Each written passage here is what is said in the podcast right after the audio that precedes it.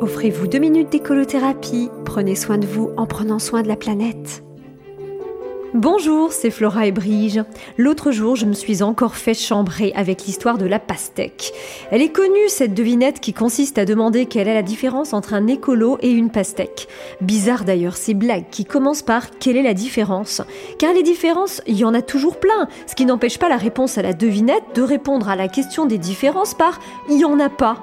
Mais revenons-en à la différence entre notre écolo et sa pastèque.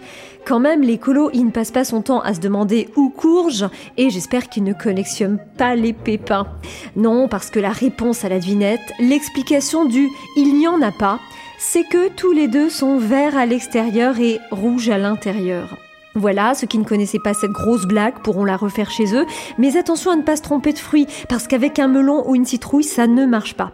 Revenons-en à notre pastèque et à la stigmatisation par les couleurs. Euh, pourquoi mêler l'écologie au clivage gauche-droite? Oui, parce que ce rouge renvoie ici à une couleur politique, de façon tout aussi simpliste qu'on le ferait correspondre à une couleur de peau tout court. Ici, quand on parle de rouge, on ne parle pas des Indiens d'Amérique, mais plutôt des Chinois. Bon, mais là aussi, euh, j'ai jamais compris pourquoi on parlait de peau rouge pour les Indiens, alors qu'ils n'ont franchement pas la peau de la couleur de l'intérieur d'une pastèque. C'est tout de même une preuve flagrante d'un manque de discernement, au sens premier du terme.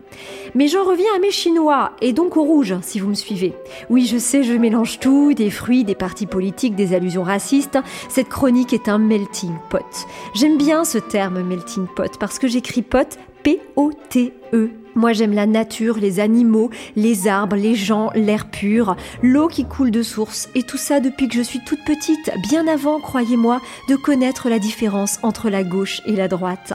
Et comme Claude Nougaro qui se demandait si les eaux d'Armstrong seraient noires, je pense que le sang qui coule dans nos veines est rouge, en effet. Donc oui, vous avez raison, je suis une écolo qui aime le vert à l'extérieur et qui suis rouge à l'intérieur.